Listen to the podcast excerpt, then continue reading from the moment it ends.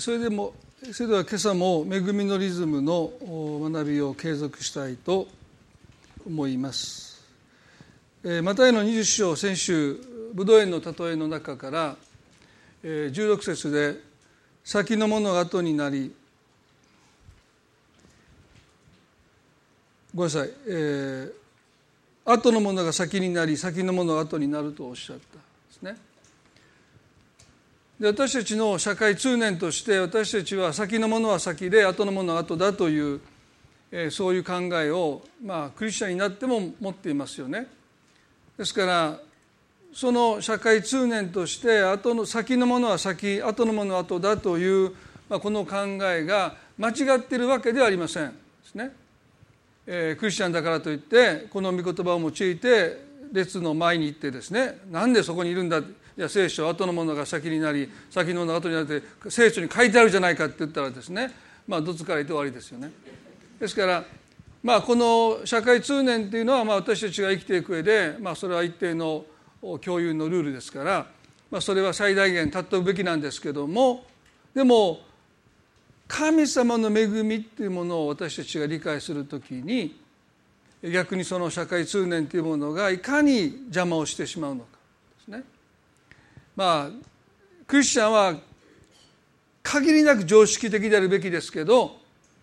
でも神の恵みっていうことを考えるときに時にその常識をちょっと横に置かないと恵みを受け取れないということもあるということですよね。ですからまあほぼほぼ私たちは常識とか社会通念というものを尊びながらでも少し心に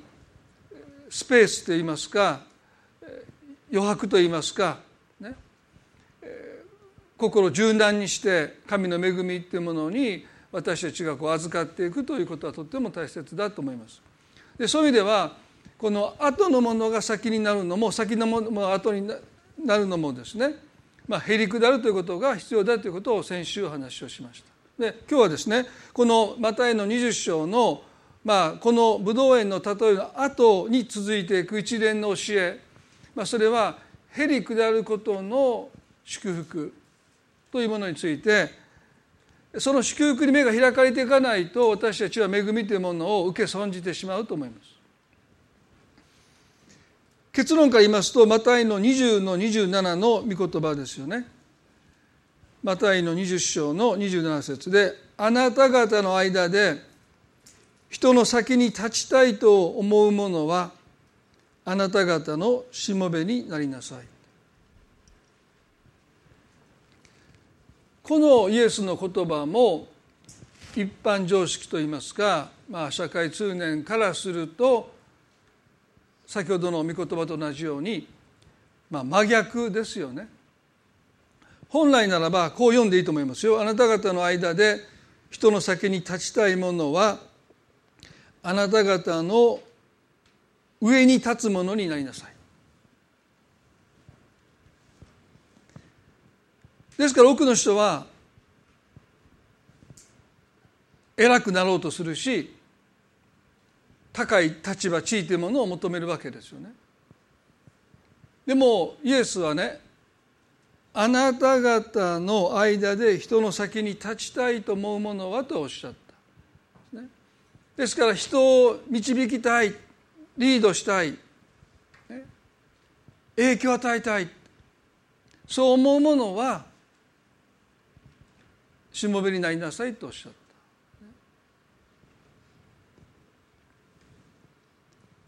でこの恵みのリズムっていうものは先ほどの後のものが先になり先のものが後になるというこのイエスの言葉と等しくですね私たちの中にある高慢さとか支配欲というものを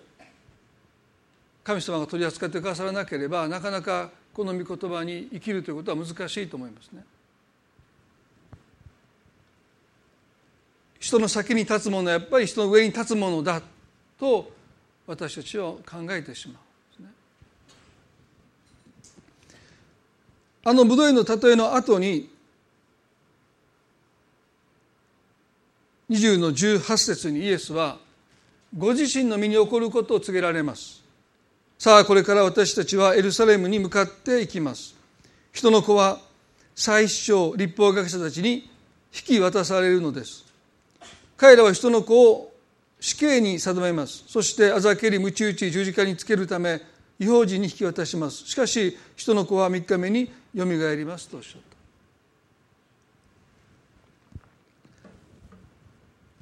いよいよエルサレムに行こうとなさっているイエス様がエルサレムでご自身の身に何が起こるのかを告げられた。それは捕らえられて死刑に定められてあざけられ鞭打たれそして十字架で殺されるということをおっしゃった。でもしかしっておっしゃったですよね。しかし蔑まれあざけられ、ね、そして最終的には十字架の上で殺されるんですがしかし人の子は3日目によみがえりますとおっしゃった。でこのイエスの言葉こそがユダヤ人たちが待ち続けた究極の勝利宣言をなさったわけです。この言葉を待っていたんですね。人の子は3日目によみがえります。すなわち最大の敵である死を打ち破りますとおっしゃった。でもこの後の出来事を見ていきますとこのイエスの勝利宣言に心震わせて感動して生き方が変わったという弟子はいません。かつて聞いたことのない死に打ち勝ってよみがえるとイエス様ご自身が勝利宣言をなさったにもかかわらずその言葉を弟子たちの心に届かなかったというかスルーします。それがその後見ていくゼベダイの子がお母さんを伴ってイエスのもとにやってくる出来事によって明らかになりましたよね。マタイの20の20ですね。その時まさにイエスが究極の勝利宣言をなさった直後ですよね。ゼベダイの子たちの母が子供と子供たちと一緒にイエスのもとに来てひれ伏してお願いがありますと言った。イエスが彼女にどんな願いですかと言われると彼女は言った私のこの二人の息子があなたの御国で一人はあなたの右に一人は左に座れるようにお言葉をくださいと言いました。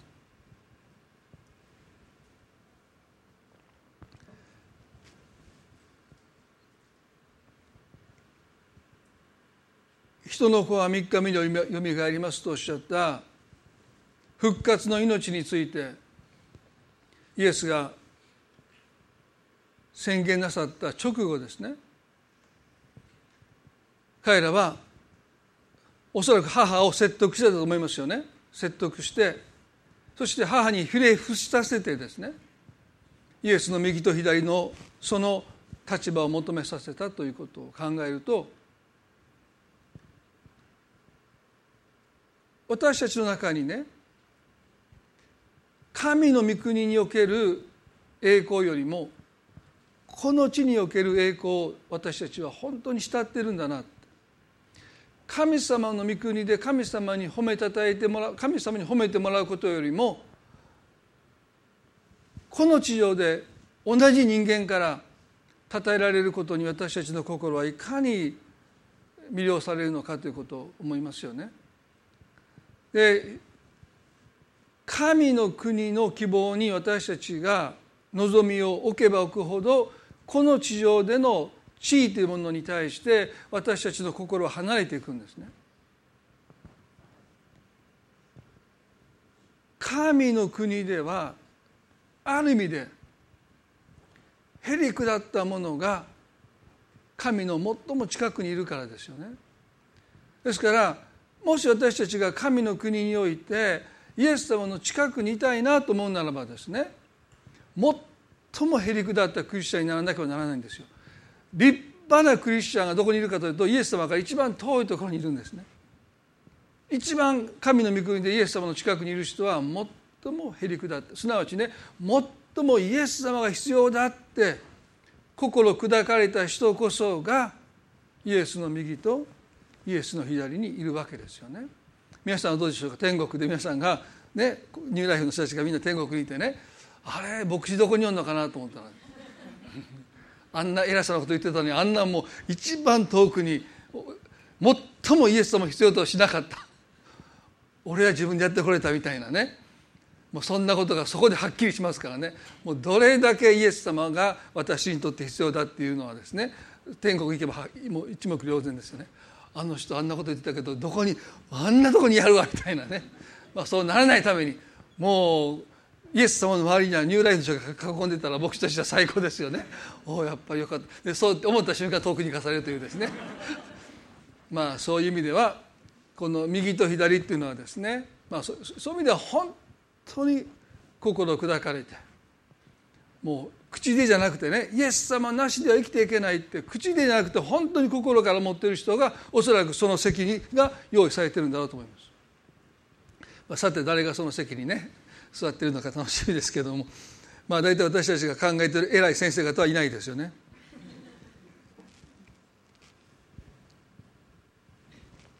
ここでイエスはですねこの後そのやり取りについてお話ししますけれども24節でこのことを聞いた他の10人はこの2人の兄弟のことで腹を立てたと書いてます。母親を伴ってイエスの右と左の座を10人の弟子たちに先駆けして抜け駆けしてお願いしたことに対して10人が起こったっていうのはですねこの行為が道徳的とか倫理的とか宗教的に問題があるということではなくて自分たちの抜け駆けして先にお願いしたことに対して起こっているだけであって他の10人たちも機会さえあれば他の者たちを抜け駆けして先駆けしてイエスに願ったはずなんですよね。ですから、まあ、彼らが怒ってるっていうのはまあそういう意味ではすごく低いレベルで怒ってるわけですよね。自分たちも機会があればイエス様にお願いしたかった。ね、まさかそんなあの例えを聞いてそんなすぐに行くと思わなかったという意味ではですねまあ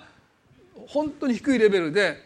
これからイエスが十字架に向かっていこうとなさるそんなギリギリまで彼らの中では誰が一番偉いのかということをなお争っていたですからイエス様は彼らをお呼びになるわけですけどもね。でもその前にね少し先ほどのゼベダイの子ヨハネとヤコブとイエス様のやり取りを少し見たいと思いますけどもまたの20の22でイエスがこう言いました。あなた方は自分が何を求めているのか分かっていないのです。私が飲もうとしている杯を飲むことができますかと言いました。イエスにとってのこの文脈の中での右と左っていうのはですね、まあ、神の御国における右と左っていうことではなくて十字架の右と左のことをおっしゃってる。今私が飲もうとしている杯をあなた方は私の右と左に来て飲むことができますかとおっしゃった。すると彼らはできますと答えるんです。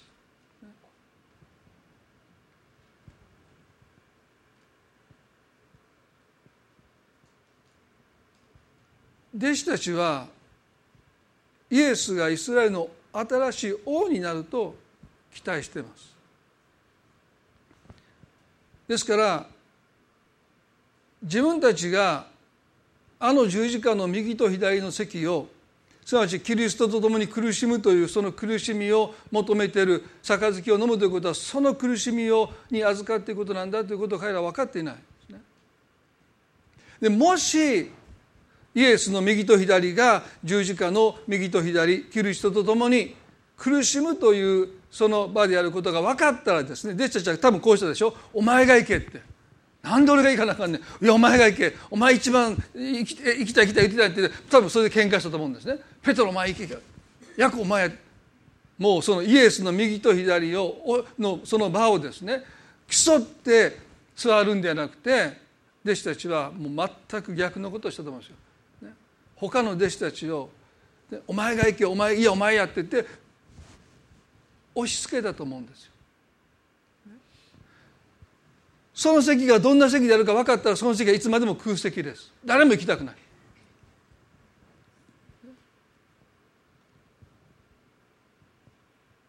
皆さん私たちは本当にキリストの近くに行きたいと願うならこの方が十字架に向かっていかれたように私たちもへり下っていくということの祝福に目が開かれていく必要があると思いますね。もしそのことがわからないと形だけの謙遜なクリスチャンになってしまいます。でイエス様が一番嫌ったのは形だけ謙遜なクリスチャンですね。ですから私たちはもちろん常識の範囲で形も必要ですよ、ね、思ったこと何でも言っていいってわけじゃないし思ったことをすぐ態度に表していってわけじゃないので、まあ、一応私も牧師として形だけの謙遜を身につけてますけどね、まあ、本当はこんなジャケットも着たくないんですからね、まあ、ここ謙遜とあんまり関係ないですけど。ね。でそれは本当に常識としてとても大切な一つの身なりというかあるいはそういうものを身につけていくこと大切ですけどもでもそれで満足してしまいやすいですよね。でイエス様のへりくだりっていうものを私たちが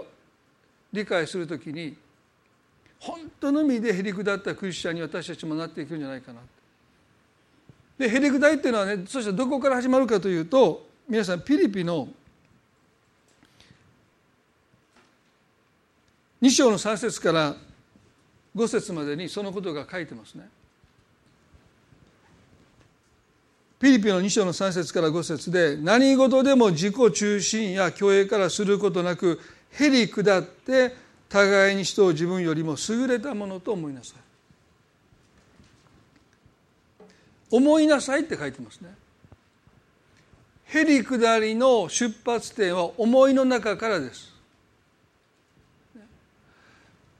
思いから出発しないへり下りはやがて形だけになっていきます。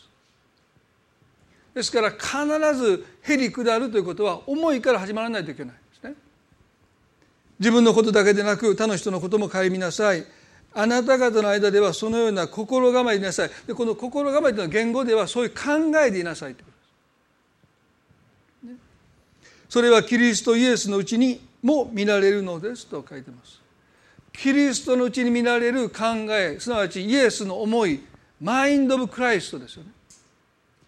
最も大切なことがキリストのうちにある考えマインド・オブ・クライストを私たちが知ることですよね。時々ねキリストの心を心って言われるんですけどでも心の前にこの方の考えこの方の思いっていうものを私たちが知らないといけないと思います。だから心から始めたら失敗するんですね。思いから始めないといけない。ですから聖書はあなた方もそのような、まあ、訳がね心構えになってますけどそれは考えでいなさいって書いてます。ですから今朝ね特にキリストのへりくだった思いについて少し見て来週その続きをしたいと思いますけれどもここでね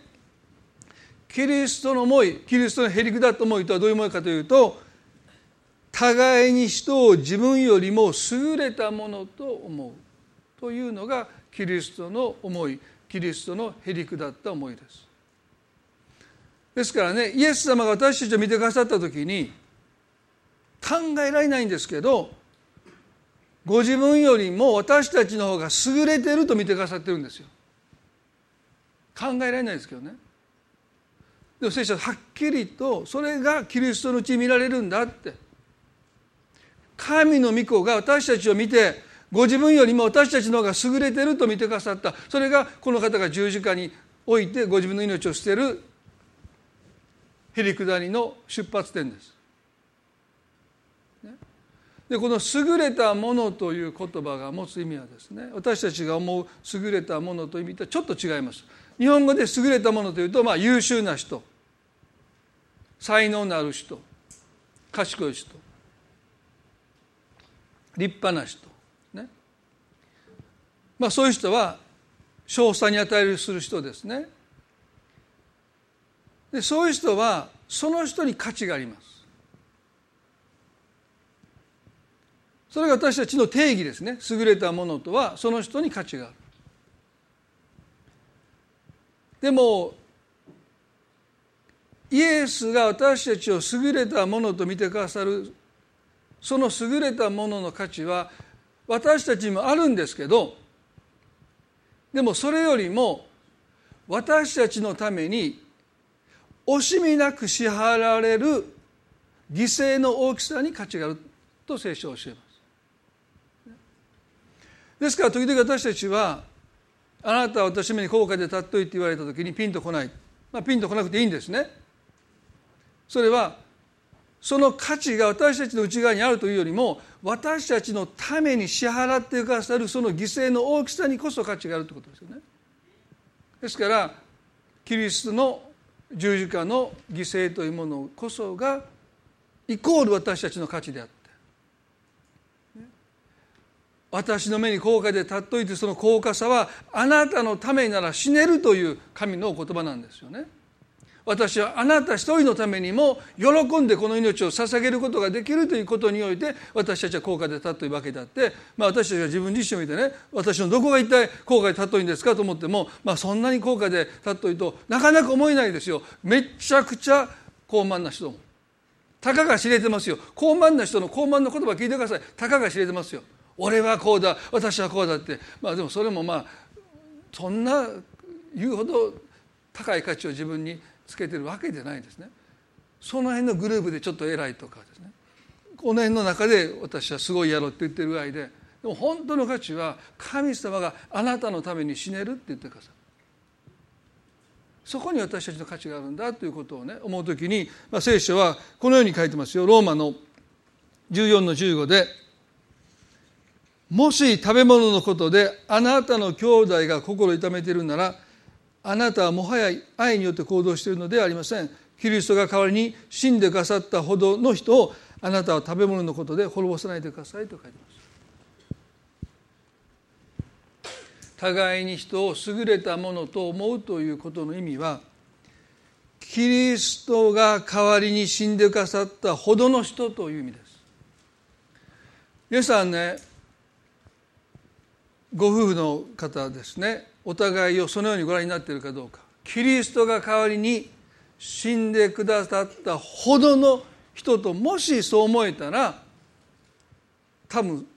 その関係は変わると思いますね。クリスチャンが互いにその人を見るときにキリストが代わりに死んでくださったほどの人ともしその人を見ることができたならおそらくその人に対する私たちの態度というのは変わっていくと思う。瞬間的には変わらないと思いますよ。腹立つ。腹は立ちますからね。腹立つんだけどもああかんかんかん。何やこの人と思ったらあ違う違う。ね。キリストが代わりに死んでくださったほどの人ってそこに私たちが絶えず立ち返っていく時。ね。私たちの中にへり下りが生まれます。そこからじゃないと本当のへり下りは始まらないですよ。キリストの代わりに死んでくださったキリストが死んでくださったほどの人なんだ。その事実の前でしか私たちはへり下れないんですよ。だからね道徳とか倫理とかそういう一つの、ね、徳としての謙遜じゃなくてキリストが代わりに死んでかさったほどの人というこの事実の前で私たちはへり下っていくんですよね。ですからいつもいつもそんな視点を持って身近な人を見るのはなかなか難しいですよね。でも聖書は私たちに繰り返し繰り返し言うんです。第一コリントの8の11でもこうありますね。その弱い人はあなたの知識によって滅びることになるのです。キリストはその兄弟のためにも死んでかさったのですキリストはその兄弟のためにも死んでかさったのですその人のために神が支払った犠牲のことをいつも思いなさいって。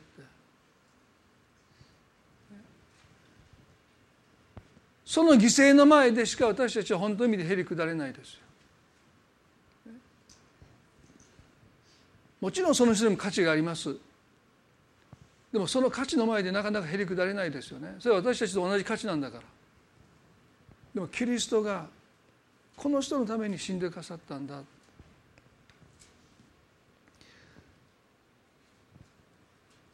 ピーピーの2章の6節に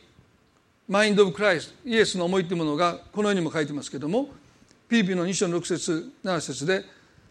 キリストは神の見姿であられる方なのにその在り方を捨てれないとは考えずご自分を無にし使える者の姿を取り人間と同じようになられました。人としての性質を持って現れとあります。イエス・キリストのへりくだった思いのまず一つは私たちを優れたものと見てくださったというですね。あなたのためになら私は死ねると思って言ってくださった。その犠牲の大きさの前でへり下っていかれるですね。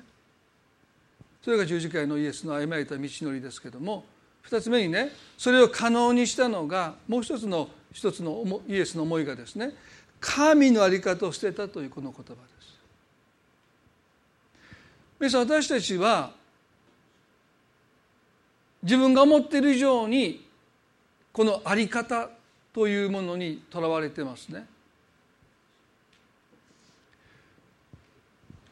イエスが神の在り方を捨てたとは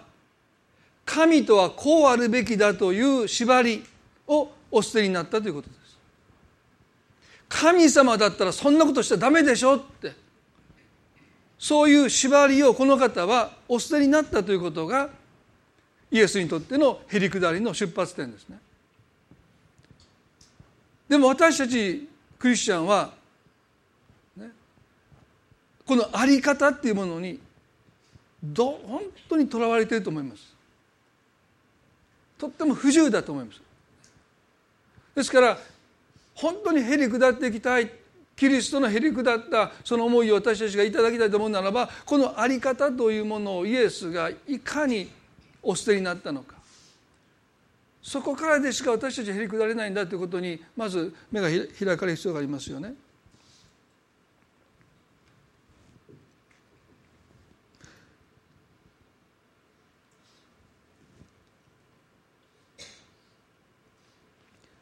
この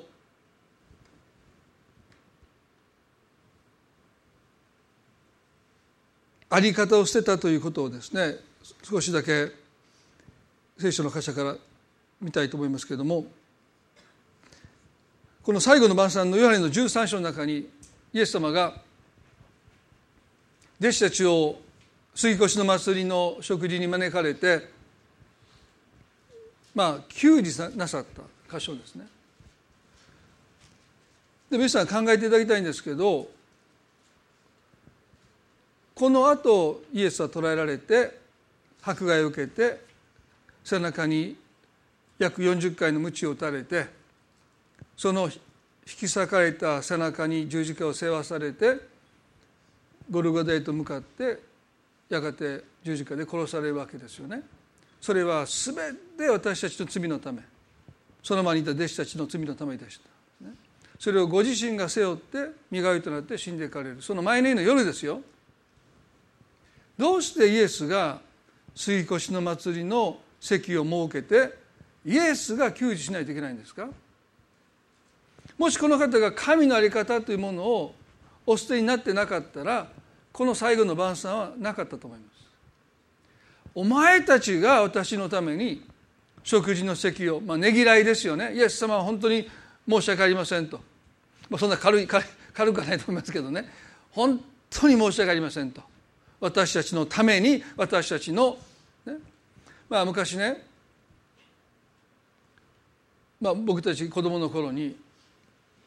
そのよく近所のお父さんお母さんがね怒って家に来たんですよ。どうしたか分かんないですけど。なんか怒ってはるんです玄関口でね。でうちの父親と母親が玄関口で謝ってる誰のせ僕じゃないと思うんですけど誰かの何をしたか。一回ね僕前に言ったかもしれませんけどすごい剣幕でね玄関口でお父さん怒ってるんでね「うちの子に何てことしてくれたんや!」って。でも僕奥の方にいてもうちょっと恐る恐る言ったらですね友達ではいたんですそこに。そしたら顔に油性のマジックで丸とかいろいろ書かれてて洗って取れ洗って落ちへんって言ってお父さん怒鳴り込んできてですね。僕油性と水性って意味分かんなくて油性で書いてすぐ消えると思ってふざけて書いたら消えなくて洗ってもなかなか落ちなかったということで怒鳴り込んでこられた？その時僕ちょっと笑いかけて後から父親にしばかれかけましたけどねまあでもその時ね本当に父と母がねもうあの怖い父は怖かったんですけども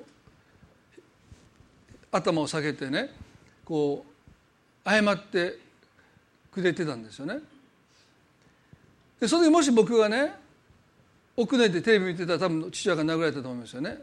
そんなお前のあんたのしたいたずらで、ね、お父さんお母さんが頭下げてるのになんでテレビ見てんやっていう話だと思うんですよね。ここねこの最後のマスターの時にね罪のないイエス様が身代わりとなって頭を下げていや十字架の上で撃たれて殺され死んでいくその苦しみを一緒に背負っていこうとするその前の日の夜に弟子たちはのんきですよ誰が一番いないのかってまだ言い争ってる口論してる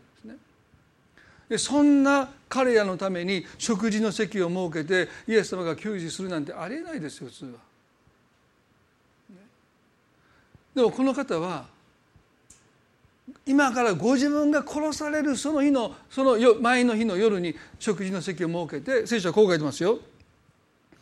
さて杉越の祭りの前にこの世を去って父の身元に行くべき自分の時が来たことを知られたので世にいる自分のものを愛されたイエスはその愛を残るところなく示されたと書いてます。なぜイエスがへり下ることを教えられたのか。それはへり下るということの中にあり方こうあるべきだという縛りから私たちが自由にされて人を自由に愛せるものになっていくためそれがへり下ることの大きな祝福です。言い換えればへり下らない人は愛することにおいてとても不自由です。なんで私がって例えば許すこともそうですよね。なんで私が許さないといけないんだ？なんで私がというこの在り方？向こうが謝るべきじゃないか？というその縛りの中に私たちがいる時に私たちは自分が自由だと思ってるけどそうじゃない。とっても不自由ですよね。まあ、こういうことも聞きますよ。許したら調子乗るって。もう何回聞かされたかそう許したらね、まあ、大体奥さんが聞くことが多い多分多いと思うんですけど逆の場合あんまりないと思いますね。ご主人が「いや奥さん許したらあいつ調子乗る」ってあんまり言わないですよね。で奥さんが言うことが多いだろうと思うんですけども。ね、調子乗られたら困る、まあ、これもあり方ですよね。私が立場が不利になるから許さない。まあ、私たちの心の縛りっていうのは大体があり方なんですよ。ね、自分の立場ですよね。それを必死になって守ろうとしてるから愛したいけど愛せない。でメイエス様はねなんと自由なんでしょうか余すところなく示されたっていや皆さん私たちの人生の後悔は愛を残して死ぬことですよでそれだけはしちゃダメだと思います。ね、まあ遺産を残して死ぬのはいいですけどね。でも愛を残して死んだらダメです皆さん。もっとああしとけばよかった。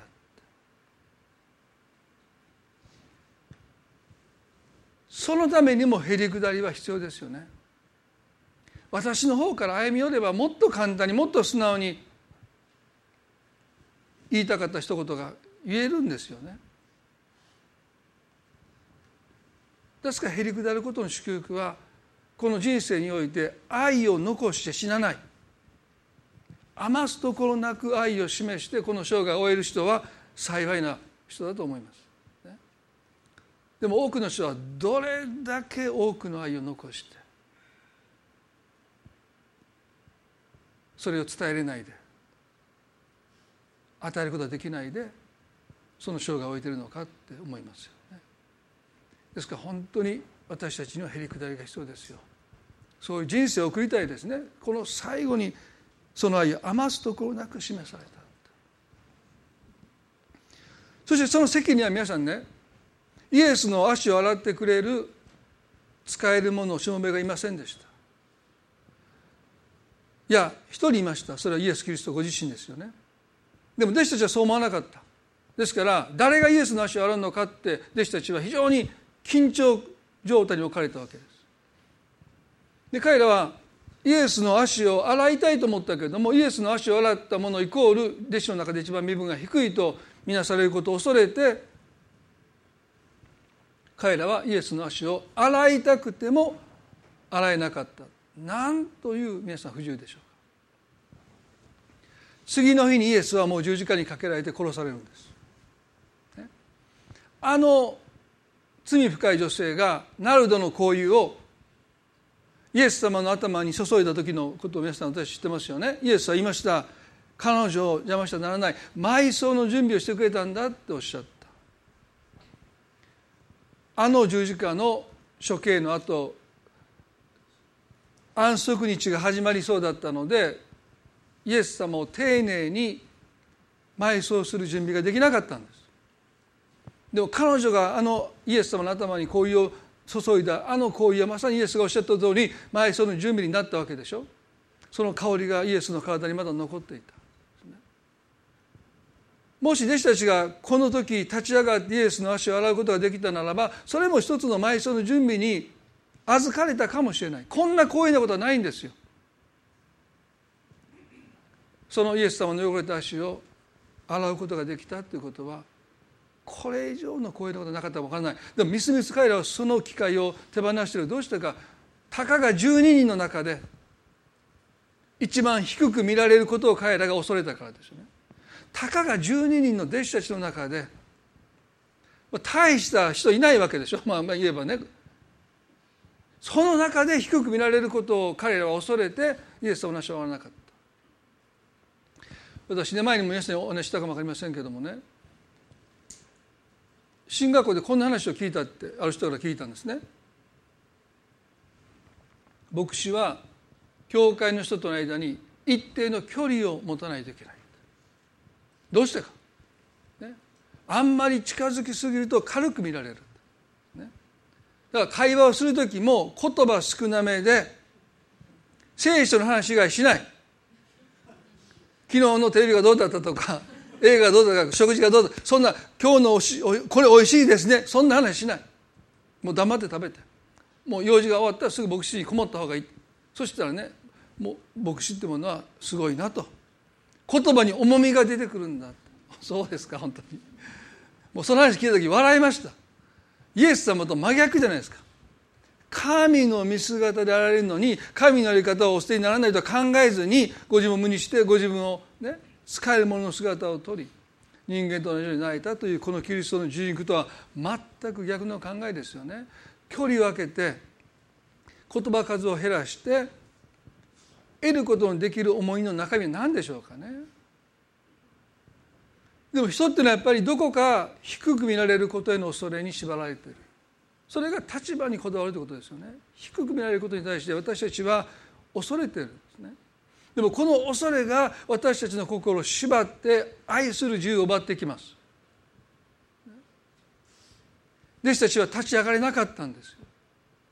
立ち上がりたくても。でもその時聖書は何て書いてますか？ヨハネの13の4節で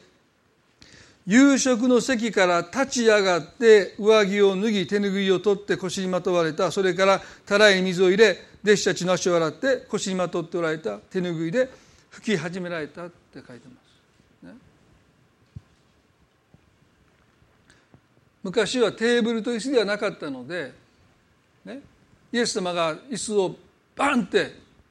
ね、押してガガッと音が鳴ってバッと立ち上がったらもう弟子たちはもうビクッとしたと思いますね。しまったってもうイエス様が立ち上がる前に立ち上がるべきだったと思ったと思うんですけど、まあ、昔は長テーブルで肘をついて足を投げ出してまあ、こういう形で食事をしてるわけですから、まあ、立ち上がったっていうのは、まあ、そういう意味で椅子をバーンってやる音はなかったと思いますけれどもねでもこの立ち上がったイエス様のお姿を想像していただきたいんですね。怒りを持ってもう我慢したけどもお前たちいつまで私の足を洗わないんだって言って立ち上がったわけでもないしやれやれって言って立ち上がったわけでもなくて本当にスッと立ち上がったと思うんです。この方の中には、ご自分がしもべと見られることに対して何の恐れもありませんでした。いやまさにしもべとして来てくださった。皆さん神の御子が人となるっていうことはねもうどれだけへりくだったのか私たちは想像がつかないですよ。ね、そのお方が席から立って上着を脱いで手拭いを持ってそれを腰にそんなことぐらい今「へ」って言いかけましたけどちょっと今言いませんねそんなことぐらいはもう大したことないんですよ。で時々考えてくださいこの天地を作った神がマリアの体に10ヶ月無力な赤子としてそこに宿るっていうことはねそこまでして私たちのもとに来てくださったイエスにとって弟子たちの足を洗うことなんて何でもないですよね。もう私そのキリストが受肉してくださったことをね時々思います。この天と地を作った神様が全く無力な幼子になって10ヶ月も母の体におられたっていうのは考えられないですね。何をもって10ヶ月過ごされたのかまだかまだかまだか思ってないんですね。人となられたイエス様は人と同じ理解の中に身を置かれたので、まあ、私たちはその母の体にいる10ヶ月のこと覚えてませんよね。まあ医学的には3歳までの記憶はないって言うんですけど、まあ、うちの奥さんはあるって私3歳だと覚えてるっていうので時々口論になるんですけど、まあ、それはどうでもいいですね。まあ、基本的に母の体にいた時のその10ヶ月のことを私たちは覚えてませんけどもでも少なくてもイエスが神のやり方をお捨てになった時にこの天地をご支配なさっている万物を保っておられる方が人の体の中に10ヶ月宿るということを覚悟して来てくださったわけですよね。でそのへりくだりを持ってこの地に来てくださったイエス様にとって弟子たちの足をひざまずいて洗うことなんて何でもないですよね。でも皆さんこの後ねペテロのもとにいた時にペテロはこう言いました。13の6で。こうしてイエスはシモン・ペテロのところに来られた。ペテロイエスに言った「主よあなたが私の足を洗ってくださるんですか?」主よあなたが私の足を洗ってくださるのですかと。イエスは神のやり方をお捨てになっているのでペトロの足を洗うことなんて騒ぐようなことじゃないんですよね。でもペトロは騒いでます。主あなたが主であるあなたが私のこの砂ぼこりで汚れたこの足を洗ってくださるのですかと抵抗します。そしてこの抵抗は一見へり下っているようですけれどもこれ以上の高慢はないですね。主よあなたが私の足を洗ってくださるのですか。裏言い換えれば私の足は私は自分で洗いますと言ってる。あなたにそんなことしていただくても大丈夫ですって言ってる。皆さんこれほどの高慢があるでしょうか。イエス・キリストがひざまずいてペトロの足を洗おうとした時に彼はそれぐらい自分でできますと答えているだからこの次何て言いましたか？私がしていることは今あなた方にあなたには分からないが後で分かるようになりますとおっしゃった後に彼はこう言いました。13の8で決して私の足をお洗いにならないでください。イエスは答えた。もし私が洗わなければあなたは私と何の関係もありませんとあなたの砂ぼこりで汚れた足の汚れを私に洗ってもらうことにあなたがそこまで抵抗するならばあなたの罪のために私は自分の血を流してあなたの罪を洗い清める私の十字架をあなたは到底受け入れることはできないとおっしゃったんですね。私たちに求められているへりくだりは神様にそこまでしていただかなければ私は救われないということを認めるということ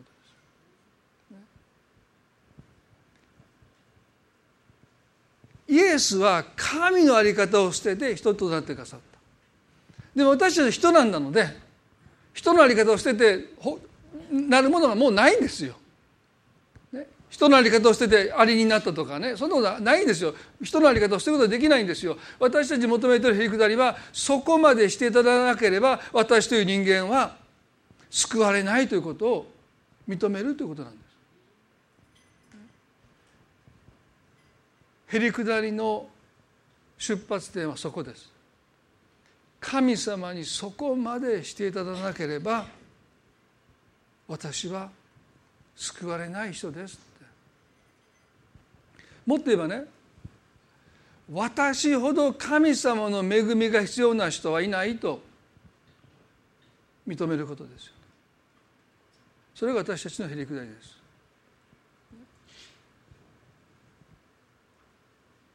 恵みのリズムに生きるときに私たちはここから始めたいですねイエス様をひざまずかせて自分の汚れた足を洗っていただく時に私たちは当然躊躇しますよね。そこまであなたにしていただかなくてもでもそこまでしていただかなければ私という人間は救われないんだということ。をただただへりくだって黙ってイエス様に足を洗っていただかなければならないし神様をしてくださることに対して黙って受け取っていく受け入れていくというそれが私たちに求められているへりくだりなんだということを思う時にですねどうか皆さん神の恵みを拒まないでください。あなたに必要だから神様があなたに差し出してくださるわけですから。自分でできます。結構です。いやそうじゃない。私はそこまで神様あなたにしていただかなければ救われないものです。というへりくだりを持ってその恵みを受け損じないようにその恵みを受け取り続けていきたいと思います。一言お祈りしたいと思います。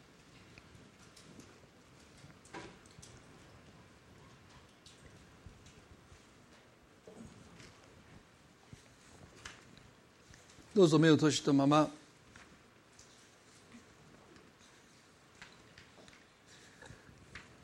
あなたの心はあり方にとらわれていないでしょうか。自分の立場という縛り。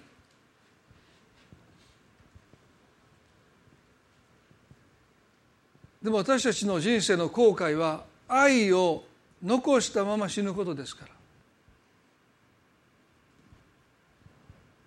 その後悔だけはしたくないです。そのためにも私たちはへりくだるということ。イエスから学びたい。学び続けていきたい。私は心優しくへり下ってるから私から学びなさいっておっしゃった。私たちがイエス様から学んでいくべきことはこの方の優しさとこの方のへり下りです。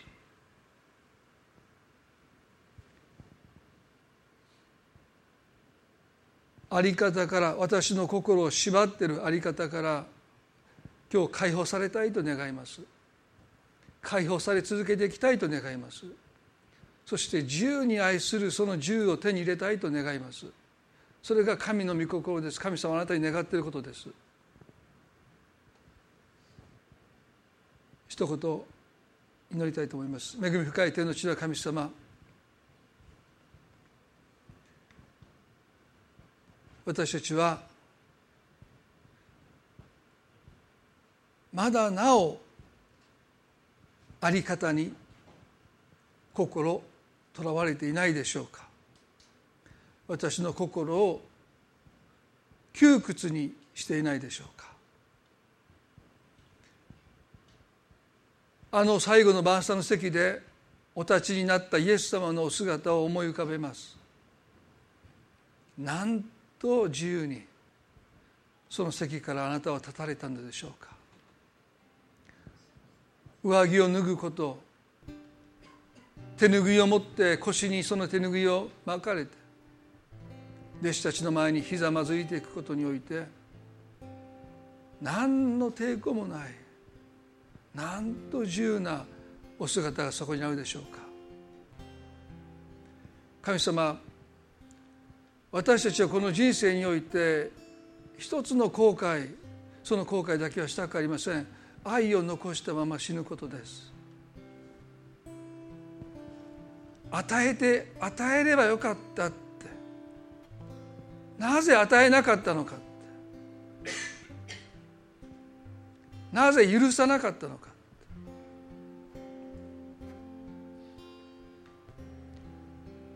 自分が低く見られることへの恐れ。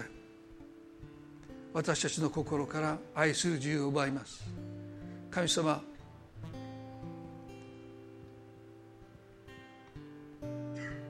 この恐れから私たちの心を解放してください。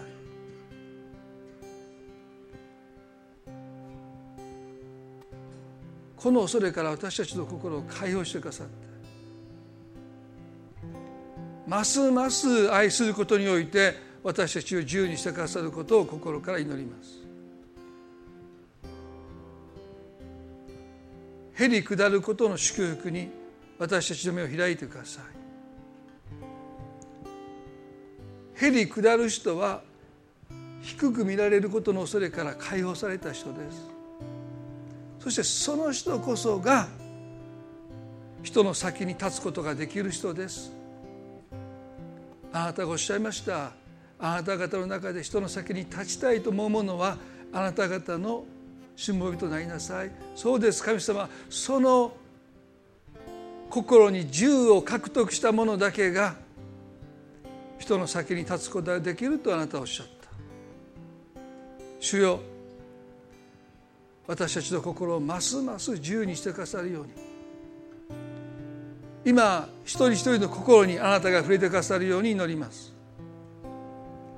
この眺めからこのくびきからこの束縛から私たちの心を自由にしてください。神様今朝の礼拝ありがとうございます。あなたが一人一人の上に祝福を持って臨んでくださりますますキリストに従うその歩みを祝福してくださるように心から祈ります。どうか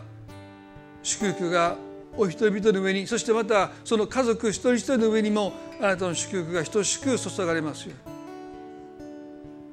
どうかここにいる一人一人が家族にとっての祝福のもといとして祝福の入り口としてどうかあなたの祝福が惜しみなく注がれることを心から祈ります。愛する私たちの主イエス・キリストの皆によってこの祈りを見舞いにお捧げいたします。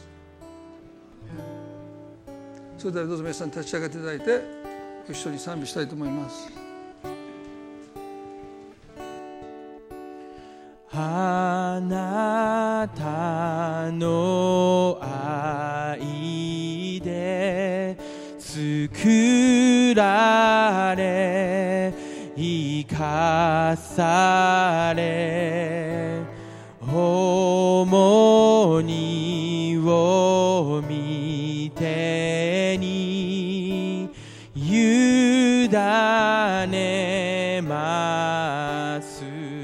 たの愛であなたの愛で作られ生かされ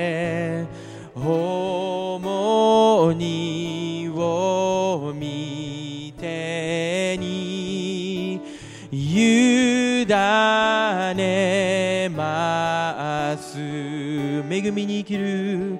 恵みに生きる。その道で。私は本当の私と出会う。すべてを駅に。変える主に。この人生委ねます。この人生捧げます。恐れ偽り。恐れ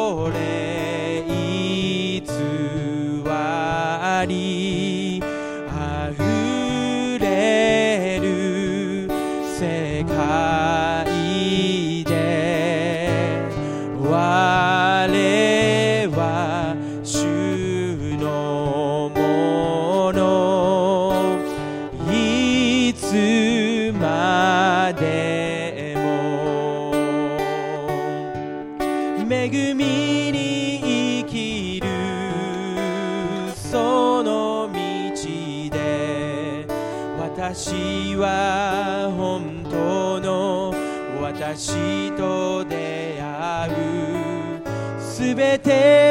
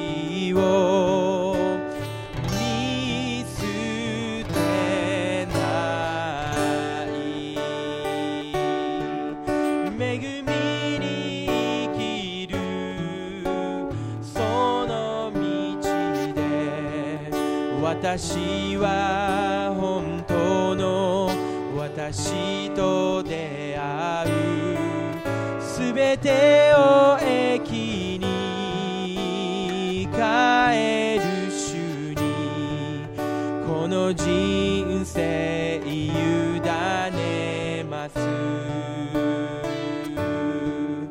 この人生捧げます。